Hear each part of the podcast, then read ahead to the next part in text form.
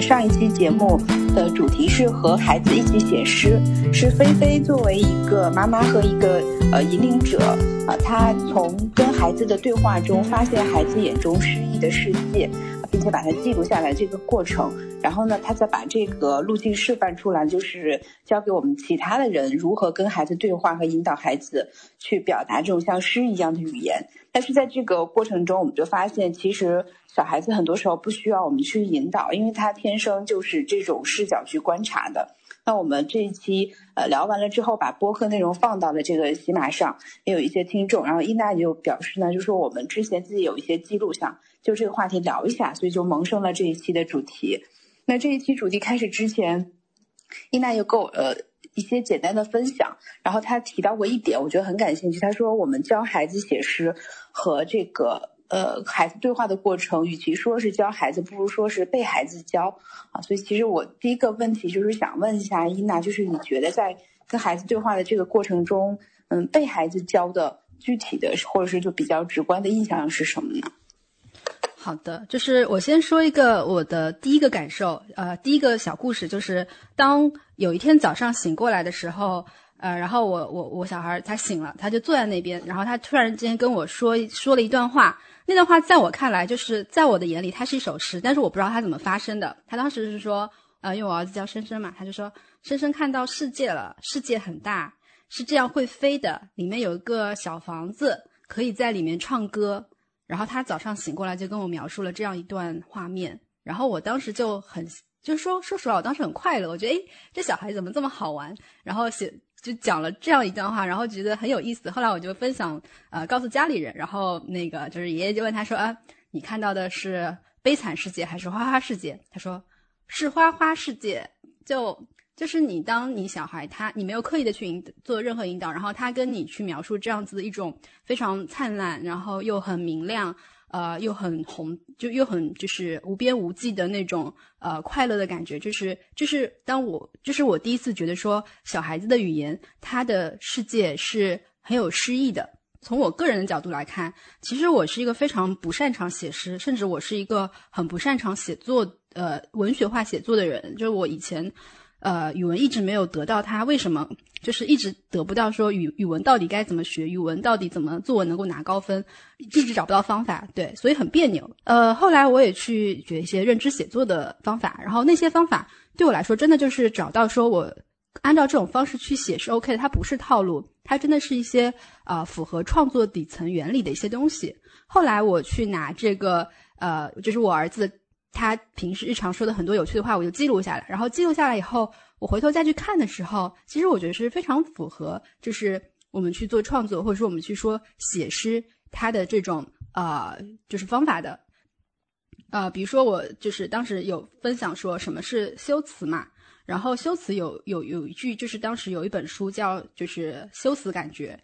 它这里面对修辞的定义是，其实修辞是你重新重新发现的一个过程，它。是一个认识的过程，不是说你一定要用什么样的修辞把这个呃什么表现的多怎么样，但它其实就是你带着自己的视角重新发现。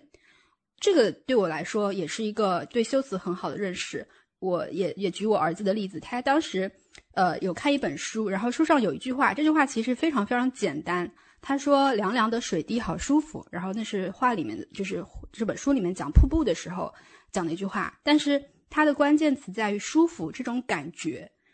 呃，他就在日常生活中，其他在任何地方，呃，感觉到舒服的时候，他就会把这些词全都列出来，就是这种这种描这种画面全列出来。比如说，他觉得凉凉的水滴很舒服，空调也是这样子的，空调也一样，风扇也一样，洗澡也一样。就是他把这些舒服的感觉列在一起的时候，你就会觉得好像你重新发现了“舒服”这个词的那种背后的感觉，然后这些画面又很具象。然后让我感受到了诗意。我不是一个诗意的人，但是我儿子的话确实能够让我感觉到这种诗意。这个是我的两个小小的一个，在我儿子的语言当中发现诗的那种内涵，以及发现诗的那种创作的一个过程的体验。嗯，谢谢英娜。其实，呃，也分享一下我跟菲菲聊完之后我自己的感受，就是，呃。我觉得听完菲菲跟小朋友讲话，和我在跟小朋友讲话的时候，我也就有尝试去引导我，我自己有个女儿三岁半，去引导他去这个呃去引发一些诗意的对话的语言，但是我发现其实他的对话的风格已经跟我很接近了，可能是我日常影响的比较多。那我就觉得，其实我也是从小朋友过来的，为什么我现在反而不能用那种方式去说话了呢？那我们成人之间跟儿童之间表达最大的不同是在于什么地方？刚才听伊娜的分享，其实。呃，我的理解是，小朋友更多的是自己的直观感受，是他真的会去觉察这件事情跟他的呃关系，呃对他的影响，他的评判。那我们很多时候大人说话的话，更多的是思想或者是观点的表达，或者是呃把自己的想法装到对方的脑袋里面去，那可能是目的和动机都不一样了。呃，是我呃这方面的感受。那你嗯，伊娜有没有觉得，就是小朋友呃？它跟修辞之间，嗯，小朋友在表达和修辞和意象之间，跟我们成人之间就最大的不同。嗯，有没有什么直观的这种例子呢？其实刚才六一提到，就是我们成人语言跟小孩语言不一样。其实我有共感，就是比如说我我我儿子是五岁嘛，就最今年应该是五岁，然后他其实最近的语言就没有像前两年那么。有诗意了，这最近的语言就稍微变得更加偏社会认知啊，或自我认知啊，或者说会呃会带一些因果关系和逻辑关系，会各种各样的为什么为什么这种问题出现，就没有就没有那么感性，是偏理性的。那我觉得早期呃可能就是在这个过程当中，就是菲菲当时做的一些事情，我可能也做了，然后这个事情可能会产生一些影响。比如说我当时给他看很多绘本故事嘛，然后绘本故事的时候会配有一些简单的语言。当时菲菲她推荐的一本书，那本书我也买了，而且那本书。孩子还挺喜欢的，叫那个蝴蝶豌豆花。然后这是这本童诗，我就嗯觉得还不错。然后小孩子就是经常去读，然后他就会自己会学到一些句式。然后在这种句式的时候，他在生活中就会去反复，或者说在各种各样的场景中去把它联系起来。这些语言其实不是我教的，我也是一个很因果关系或者说啊偏理性的人，所以这但是我去跟他讲这种读这些故事的时候。他自己去学习了这些语言，然后他在自己生活场景中去各种各样的啊去套，或者说去借鉴，然后慢慢的，就他的语言就可以跟我不那么一样。就是我们之间对话不仅仅发生在我们之间，可能也在我跟他去发现这个世界的过程当中。其实古典写作的隐喻是观察这个世界。那在观察这个世界上面，呃，我还是很很有意识的去做了很多工作，比如大家出去玩呀，然后去引导他去描述他看到的东西，或者说他分享他。呃，比较喜欢的东西。那在这个过程中，其实他的语言就没有那么建立在我们之间，而是说他会去很有意识的去分享他看到的一些东西，然后这些东西当中再去把自己的感觉、自己的认识加进去，从而萌生出那种听起来还比较有意思的话。就是我我听下来，我的感受就是，其实孩子的表达更偏向于直观感受，他跟随内心的情感或者是情绪。但我们成人世界可能是更加的理性，因为我们习得了很多世界上我们知道的规则，呃，知道的一些因果，知道的一些理性的原因，然后再用它去，呃，就是归纳和演绎，去推理这个世世界和我们理解的这个世界。但是在这个过程中，我们就逐渐的把自己的感受放到了因果的后面。给我自己直观的感受就是，我已经渐渐的不会去感受自己内心的想法，但是自己内心的想法或是这种情绪，它其实一直是存在的。那可能也是存在在某个角落，被积压、被压抑，或者是被忽略。呃，经常会在自己不经意的瞬间，你这种负面情绪或者其他的形式会爆发出来，呃，还是会直接影响我。那这个时候，其实就是我觉得我跟孩子最大的不同的另外一个点。因为小朋友时时刻刻在表达自己的感受，然后他有不爽或者是不开心的时候，他就会直接发泄出来。但是成年人不会，那这个就是我觉得也可以跟孩子学习的一个地方。然后刚才伊娜也一直有讲，就是小孩子的语言是诗意的，可能我们大人或者成人的语言是理性的。那这个诗意，你的定义或者是你的理解是什么样子的呢？我觉得小孩子跟成年人最大问题是，成年人讲话他可能下意识的是说我要解决一个问题。我要去推动一件事情的前进，或者说我要去搞定一个人也好，或者反正就是目的性会比较强。那我觉得小孩子的语言是没有什么太强目的性的，除非说他有一个很明确的指令，说我要什么，或者是怎么怎么样，他会有个明确的指令。嗯，他大部分时候他自言自语，或者他跟你去聊一些事情的时候是没有呃很明很明确的目的的。刚才提到说我对诗意的认识，我觉得就修辞还有另外一种解读方式，就是说修辞是对于零度的偏离。我们现实成年生活可能就会被约束很多，或者说呃被规规训很多。就是我们现在很多打工人都会自嘲自己是工具人，我觉得这种工具人的那种自我认可或自我认同，其实就是，嗯，怎么说呢？就是你在日常生活中使用的语言就已经变得非常目的性很强。关于这个诗意的定义，就是你是怎么理解的？就是为什么会觉得孩子的诗意我们就没有呢？啊，我不是从一个就是很专业的角度啊，就是我自己的感受。我觉得就是写作有两种，第一种写作就是为了解决一个问题，就是我们大部分成年人去做的事情，就是我要说清楚一个事情，然后去下一个定义，然后这个定义怎么去操作，然后这个定义想要去解决什么样的问题。诗的话，它相对来说是语文里面的那种艺术表现形式，它的它的那种承载的不是说我要解决一个问题，而是说单纯只是为了去表达自己，然后有一种情绪化的东西承托在里边。就是为了表现我当下的一种存在，然后在具体的表现形式上面，我觉得，呃，诗的话，它它的那种文字不那么逻辑，不那么抽象，它是偏具象的，是有比较丰富的修辞手法在里边的。就是当我们说诗的时候，我自己其实没有很严格的去说什么是诗，什么不是诗，但是我们自己就会觉得诗是很自由的，包括我们会有很多的对比啊，然后韵律啊，还有修辞呀，还有就是。呃，就各种各样的手法，最终的目的是让它表现出来的感觉更贴近我们内心。就这个是我的一个理解，但不一定很精准。我我我觉得我其实想问的接下来问题，有可能跟我们之前设定的主题有一点偏离。然后伊娜可以听听去选择要不要回答。就是，嗯，为为什么我们成年人的世界需要诗意呢？不需要诗也可以。就我个人而言，呃，我不是那么我对诗是一点都不擅长的。但是我我会喜欢听歌，就是我会很喜欢音乐，然后我也很喜欢呃故事，我也很喜欢跟我们日常生活中不一样的表现形式。我很喜欢看舞蹈节目，但是这种艺术表现形式它其实是有些东西是共通的，就是只是说一种是用语言来承载，一种是用一种呢是用那种肢体语言来承载，有的呢是用一些听觉的语言来承载，还有的呢是用一些。啊，视觉的语言来承载，就是这些东西，我觉得我自己是没有一个非此即彼，就是我一定只喜欢诗，我不喜欢音乐，就不喜欢啊艺术。就我在某个阶段，嗯，可能会比较喜欢这个，有的阶段会比较喜欢那个，或者说，呃，我自己比较，呃，当时我大部分时候很长一段时间，我对诗是毫无感觉的啊。但是我看了顾随他写他他的那讲诗词的书，还有就是叶嘉莹讲诗词的书啊，是真的有打动到我。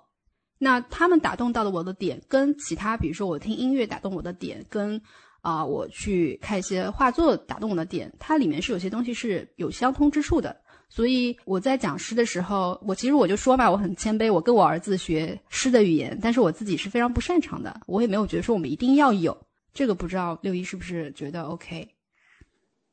其实我我觉得我们现在聊下来，呃，我更想更想聊的一个问题，其实我我们最早是说要聊一聊孩子语言发展中的萌生的失去，那可能是作为一个老母亲的初心是怎么样培养孩子，或者是怎么样呃去引导他。但是在这个过程中，其实我觉得呃有一个问题，可能是我们之前一直忽视的，就是我们成为成年人之后，还有没有理由或者有没有资格，或者是什么方法再成为一个孩子。对这个孩子的话，可能是我们观察世界的呃方式，我们表达的方式，呃，我们直接这个表达自己和这个世界关系的这个方式，我们的感受。就我更多的是觉得，我们从跟孩子对话的呃这个过程中，一点一点的把自己又放回到了这个孩子的过程中，然后也可能是人格的另外一面。就在这点上，我不是特别赞同，因为呃，就是就是我我没有把小孩的过程跟成年人的过程完全对立起来，就是非小孩就必须要做个成年人，或必须要做个小孩，这是我我跟你的立场可能会不太一样，嗯，所以其实我最近去再去记录小孩子的语言的时候，其实不太讲这种诗意的层面了，可能更多的是注意到他的一些社会认知的发展，或者是那种自我认知的发展，就这些我会比较有意识的去注意一下，呃，因为这个其实就是他社会化的过程，他从一个。呃，小孩变成我们成年人的一个过程，就是我觉得发展是一个连续的，就包括我们现在也是在一个发展的过程当中。我不是觉得说一定我就变成像小孩子那样讲话，然后我就获得了他从他身上学到了诗意，而是说，呃，在他身上可能在我就是在他身上，在我自己的发展过程当中，可能就是增加了很多维度和颗粒度。对这个话听起来也非常成人。嗯，呃，我我非常欢迎，就是不同的观点，我们来交流。那丽娜能不能去举一个例子，就是你在记录这个小朋友的这个过程中，呃，对孩子的影响有没有哪一些？他自己知不知道你在记录？然后这件事儿对他他是怎么看的呢？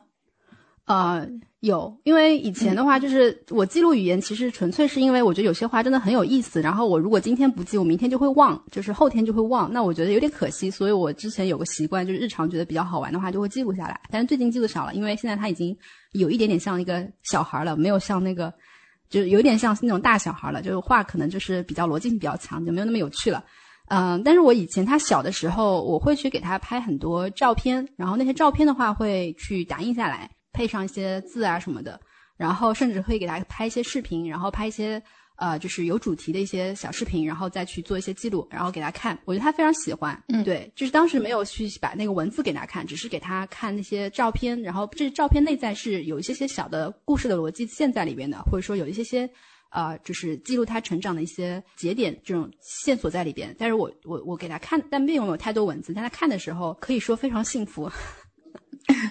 他感受到妈妈对他的关注了。嗯，对，就是他付出。嗯，是的，他自己也知道说啊，我原来以前是一个小宝宝，现在我已经不是小宝宝了，我现在长大了。就然后我自己也是在变化的，然后这种变化的过程，他也很就很享受吧，很有意思。就小孩这种看到这种的情绪，就嘿嘿傻笑的时候，觉得自己在变化了，很有意思。然后文字的话，就是可能等他以后就是真的就是会比较多看。就认字比较多，然后等我有时间、精力、有心情的时候，可以去整理一些小册子给他吧。对，但现在没有去做。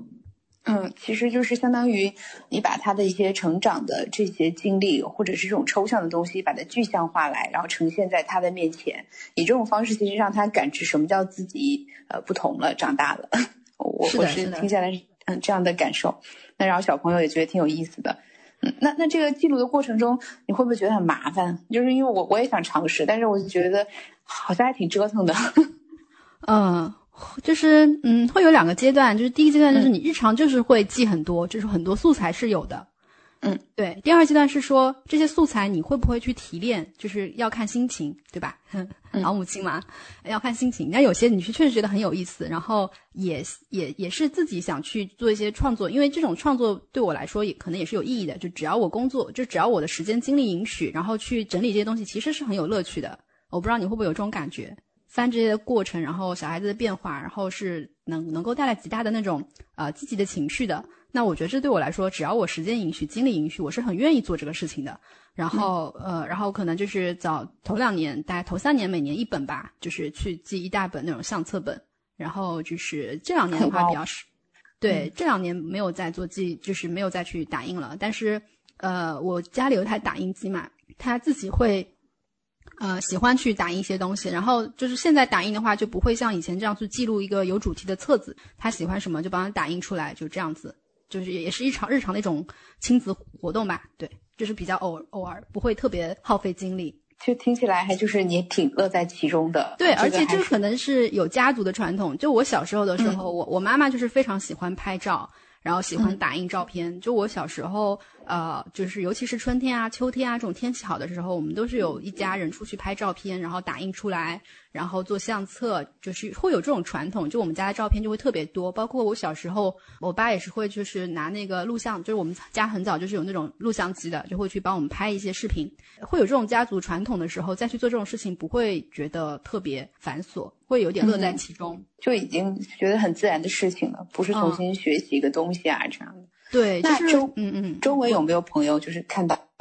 呃你这样做，也跟着你一起去呃实践一下啊什么的？因为我倒没有特别去跟别人分享太多我怎么去养娃这件事情，或者说我我认为比较重要的一件事情。因为呃，第一，其实你也知道，就是上海魔都这种大氛围下，鸡娃的氛围是比较浓厚的。嗯，对。然后第二的话是，呃，我自己在做这件事情的时候，比较倾向于乐在其中，而不是说一定要去呃推广这个事情。因为我觉得推广这个事情就会肩负责任，但我更多是说我我比较喜欢做这个事情，但是我更多我。想要去承担的责任，其实还是在工作上面，所以我分享的比较少。嗯，了解。对对，就是就是周围家长都在问我说：“你们家报了几个班？” 然后我就 就我们还是讨论一下去哪儿玩吧。就有点呃刻意回避的感觉。嗯，对，我会把它当成一个个人的事情去做。然后有没有其他家长？但是我觉得其实大部分家长都有在做，他们去朋友圈晒一些各种各样的就是很有仪式感的时刻的时候，我觉得他们也是有在这样做的，只是我做的会更加小范围一点，然后就是主要是给我娃看，就是我的可能唯一读者或者是主要读者就是娃，还有家里的一些家人，就是真的是关心他成长的。嗯，就是可能你会设定一个边界，在边界内的话，我们就在一起去去做这些事情。呃，分的会相对就是清晰一点。对呀，对，就就这只是个人习惯嘛。然后，是的，其实，呃呃，还还想就是呃，刚才有一个问题，就是嗯，就是听菲菲一直在讲，就是我们的修辞啊，我们这个观察这个对话的方式。然后我自己有一个想法，可能有点阴暗啊，就是我觉得大人跟小朋友对话最大的不同在于，小朋友更多时候是直接表达他的目的，或者是表达他的观点。但大人的话，可能自己意识不到自己，比如说我现在问这个问题，就可能是想要表达我的洞察力，就是我可能表达这说了一一堆术语或者是观念之后，只是想首先要表示我好像听起来挺牛或者挺厉害的样子，然后我们再讨论什么什么什么。我觉得这个是我跟孩子最大的不同。你跟小孩也会这么讲话吗？就是在他面前表现的妈妈很牛这样子？这个倒不用，这个倒不会。嗯，我们大人很多时候，或者是成年人，不管是开会啊，或者日常工作中，尤其是在呃这些场合里面，涉及到很多问题，有的时候就不是为了解决问题而去讨论，更多的时候可能会有一些这样的消耗，这是我自己个人的感受，也可能跟我自己的工作经历有关，呃，不代表所有人啊，就想看看大家对这个事情的看法，嗯。嗯，我我觉得就是六一说的这个成年人之间对话模式，我是挺有感触的。就是我我认同你说的，就成年人的世界其实非常复杂的，然后成年人之间是不可能，就是说你真的诗情画意的去跟你的同事打交道，我觉得是 impossible 的。但是我觉得成年人除了工作或者除了就是你的责任以外，可能还是会希望自己的生活不完全是一个工具人的角色，还是会希望留下了一些那种就是点点滴滴的回忆啊，然后那种让你自己印象深刻，然后就是。呃，在你的生命中可以写下一个小故事的那种瞬间，就我我会我会给自己，或者说我会希望我的生活，嗯，会有这样子的，就是空间在。所以我也是，虽然说我是一个理科生，然后也很不擅长写作，但是我还是坚持。就呃，前两年其实也是坚持有在写博客，就真的是纯粹是为了说，我就是希望要去在这个时间当中去记录些我在乎的事情，对。不然，我觉得人其实在这个社会里面其实很被动的，就是你是很习惯性的去被卷到各种各样的事情也好，或者说呃人际关系也好，有些事情是你本来就想要的，但是有些事情其实如果你不是很有意的去提醒自己，或很有意识的去跟自己对话的话，嗯，可能会有些些就是我会担心这个时间对你来说，对我自己来说，回头看去的时候会觉得遗憾。我我理解那个伊伊娜说的。其实就是也我也是有这个相同的看法，就是作为有一些不得不遵循的规则之外，想给自己留一点空间，就是保留自己作为人的这一面。对，就不要完全工具人，嗯，还是先做一个人，先做一个人。对所以其实，呃，我。我被菲菲的诗意的世界吸引，我被他所讲述和描绘的这些画面所感动。其实是因为我内心特别渴望和特别呃需要这样的情感，但是我自己好像失去了跟外界直接链接，然后获取到这些美的能力。我可能一定要在非常特定的场景下，很安静的时候，我看到一片夕阳，我走下来。在我面前这么直接的，在我面前，我才可能会欣赏到。很多时候，我觉得自己没有这个审美能力，但是我又很需要，就是这种彷徨跟这个困惑。嗯，理解。就是其实，呃，上周我跟白露在做嗯沙发课的时候，我们邀请了一个嘉宾，他跟我们分享有一种就是积极情绪，他很觉得很重要，就就是专注。其实你刚才提到的，我觉得这种感受美不一定说是能力的问题，或者说一定是因为是你没有这样的眼睛，是可能你没有专注进去。然后我们当时那个标题就是说，他用就是用一种很正念的那种状态吃了一粒葡萄干，然后然后描述了很长一段时间他吃这个葡萄干的过程，就很多细节是你之前没有在不专注的状态，被各种各样的你的注意力被各种各样的信息抓过去的时候，你可能很难专注到自己当下当下的那种感受，当下就是你真的在去吃饭的时候，那饭的那种美味和那种饭它怎么变从一个质它的质感、它的口感，到最后它经过的你的消化酶的那种作用，然后转化出变成糖，然后这种糖的那种甜味，就是这种细节，就是我们如果日常中没有那么专注或没有专注的时刻的话，就是会感觉不到，会忽视掉。我觉得这个不是能力，真的就是就是没有意识的去专注自己的当下生活。嗯，我我也蛮赞同这个这个说法，其实就是有点像，嗯，你的文章的就是这个主题，就修辞以利其感，就可能是用其他的感受来辅助自己去重新进入这种专注的状态吧。对，就我觉得以前我们写作的时候，都是为了完成一个任务，或者说要去，呃，就是你要去写篇作文八百字，然后满分四十分，然后你要。你们要有要扣主题多少分，然后要有什么我文字的那种表现方式多少分，然后语言的精炼多少分，就是都是为了别人。但其实我觉得要成年，真的写作是为了自己。你为了自己去，呃，去让自己的生命更加有意思也好，或者说短暂的时间你过得更加无憾也好，我觉得是为了自己。如果不是为了自己，那我觉得它不是就就变成一种功利模式，然后又变成一种你要怎么样怎么样，应该怎么怎么样。我觉得这个。对成年人来说是过于苛刻的。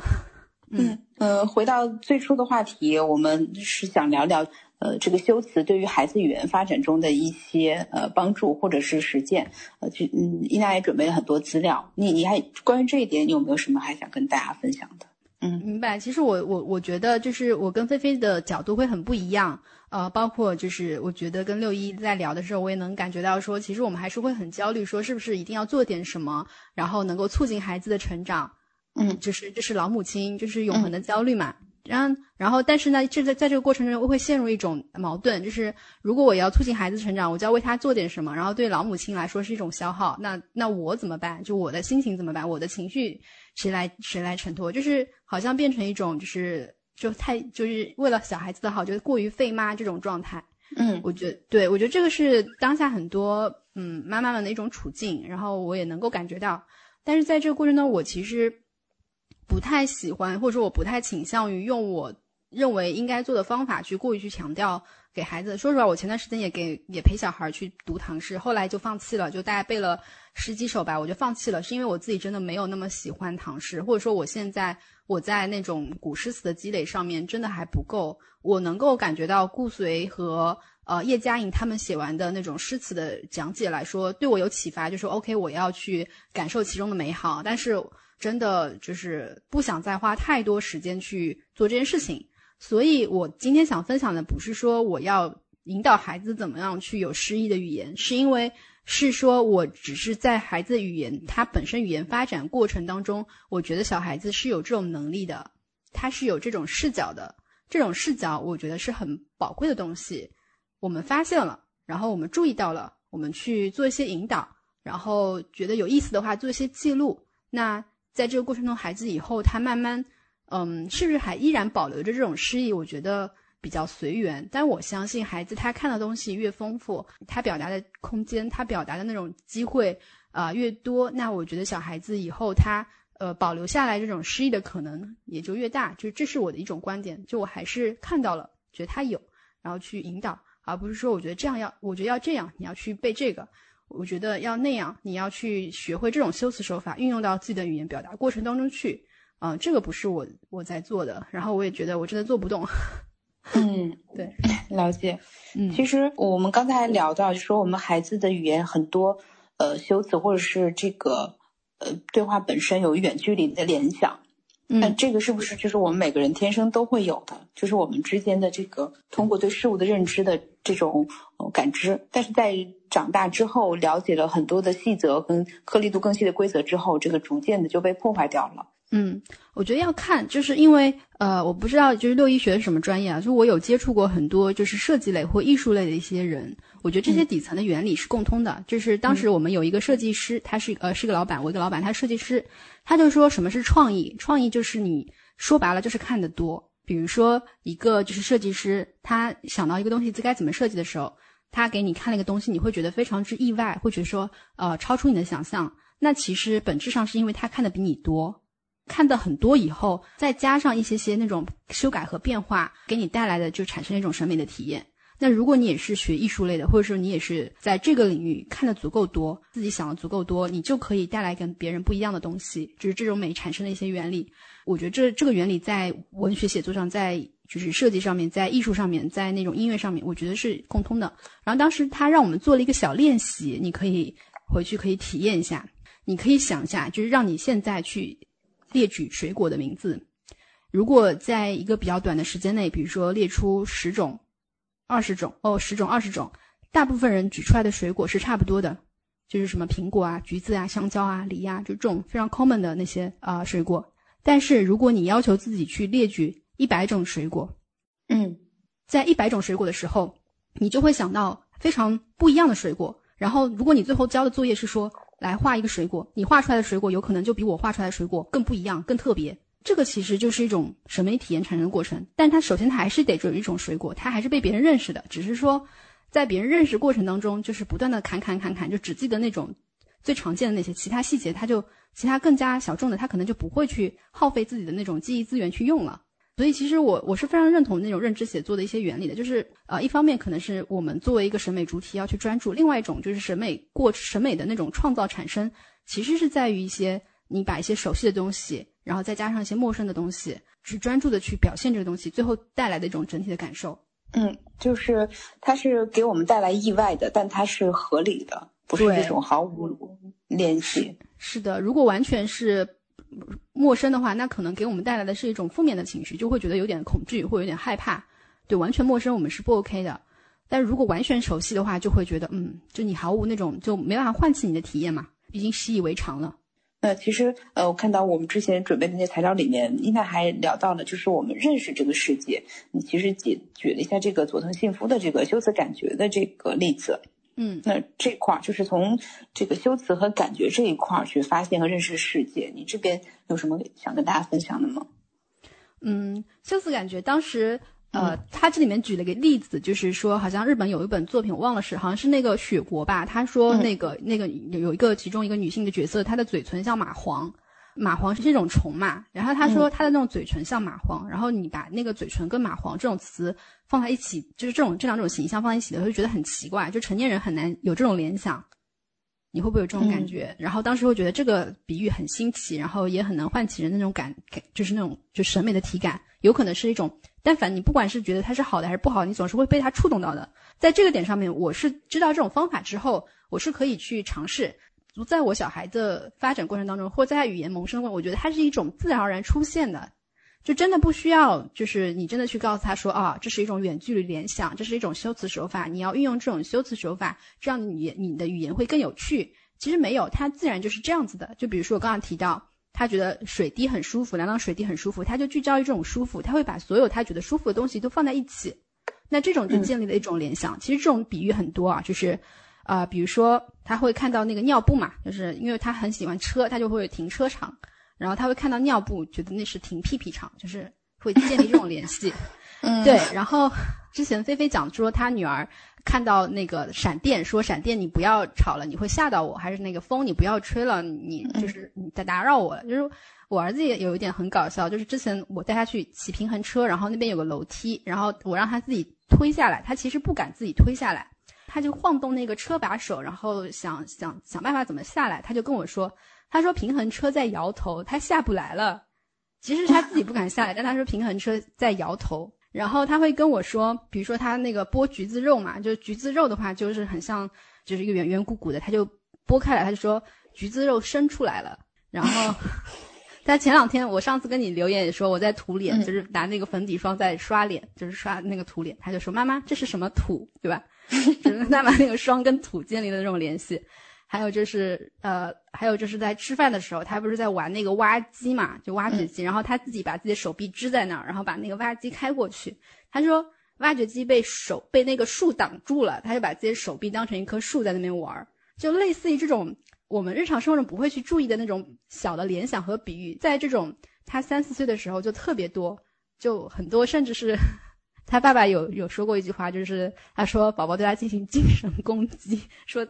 说大便像奶油花，对，真的是远远距联想这种是的，就没有料的隐喻，没有边界，没有限制，然后我们日常生活成年人很聚焦了，但但是他的他是没有聚焦点的，他看到什么或者他感兴趣什么，就会自己去建立这种联系。所以其实很多孩子都是天生的，就会很会表达，然后也知道怎么样去认识世界。对，我觉得他是这是他认识的一个过程。在一开始的时候，他不是像我们这样已经已经很完整了，就自上而下，然后去找规律，然后再去。他其实是一个从非常感性的世界，然后慢慢的去观察，然后自己通过感觉的东西去建立很多联系，去建立共同的共同的一些点，不同的点。对，虽然有的时候不一定对，但是他是通过这种方式去认识世界的，这是他认识世界的一种过程。那这个其实就是我觉得小孩子他语言让我们觉得非常有表现力，很生动、很有趣的一个原因。嗯，其实作为老母亲，有的时候我们不用太着急自己做什么，就是少做一点，不添乱，可能就挺好了，就保护支持他这个。是的，是的。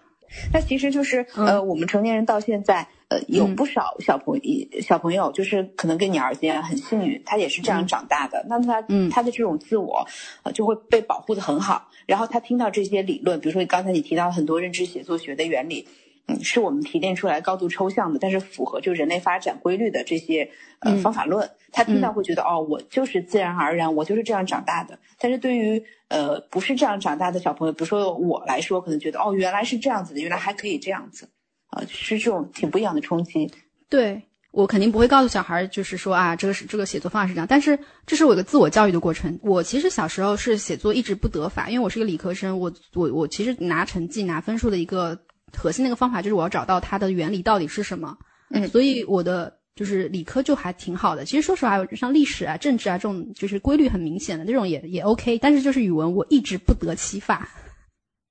就我我不我不知道你们会不会有同样的感受，就是语文是一个很玄学的东西。我觉得语文拿分是个很玄学的，这这些困扰了我很多年。因为我觉得我是一个。呃，我理论上说是应该应该是个热爱创作的人，但是在这个事情上面一直困扰了我很多年，就是我不知道方法到底是什么。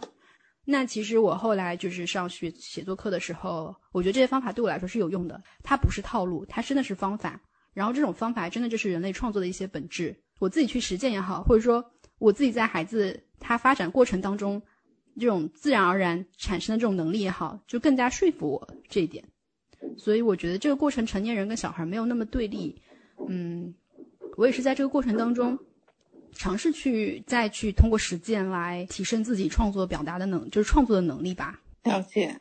其实伊娜也是在用自己的这种言行去影响和这个教育这个孩子，倒没有说是特别刻意的定这些指标什么的，就是一种互相陪伴式的成长，我感觉。对，我是比较那种佛系的，但是我这种佛系也不是说我完全放养式的佛系，可能因为呃早期也也学过一些发展心理学啊，或者说对社会呀有一些些基本的认识，以至于说我可能这种焦虑的点会好一点。因为如果你不信那种方法有用的话，你就不会去呃钻进去嘛。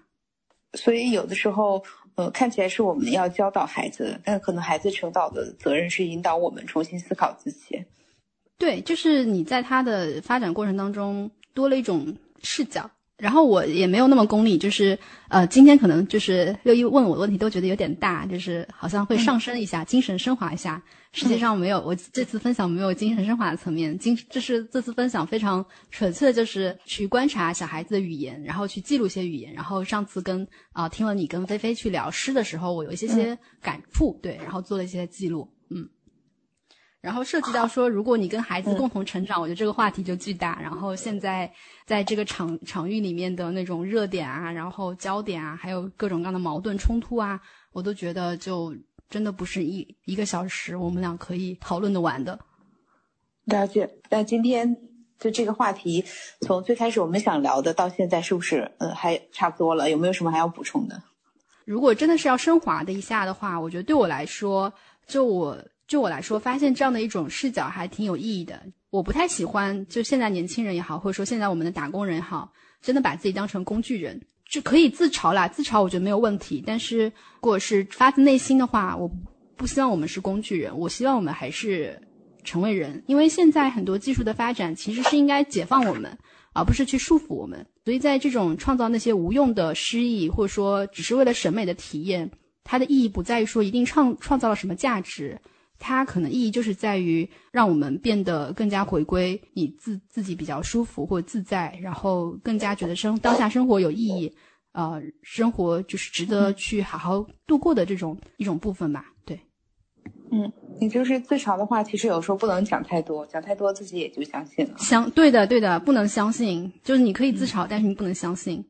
所以不要自嘲了，我们一起去读诗吧。对，相信了以后，你觉得好像世界真的就只有这一部分，但其实这个世界就是除了网上那些就制造焦虑的那部分，其实有很多嗯不是那么制造焦虑，然后也很有智慧、很有深度，然后很有美感的世界。特别感谢伊娜这次非常真诚的分享，然后我们有，呃，也感谢你邀请我来一起参与录制这期节目。嗯，谢谢，也谢谢那个六一来 My Club。对，谢谢。谢谢伊娜，谢谢大家，谢谢白露。嗯，好，拜拜，拜拜。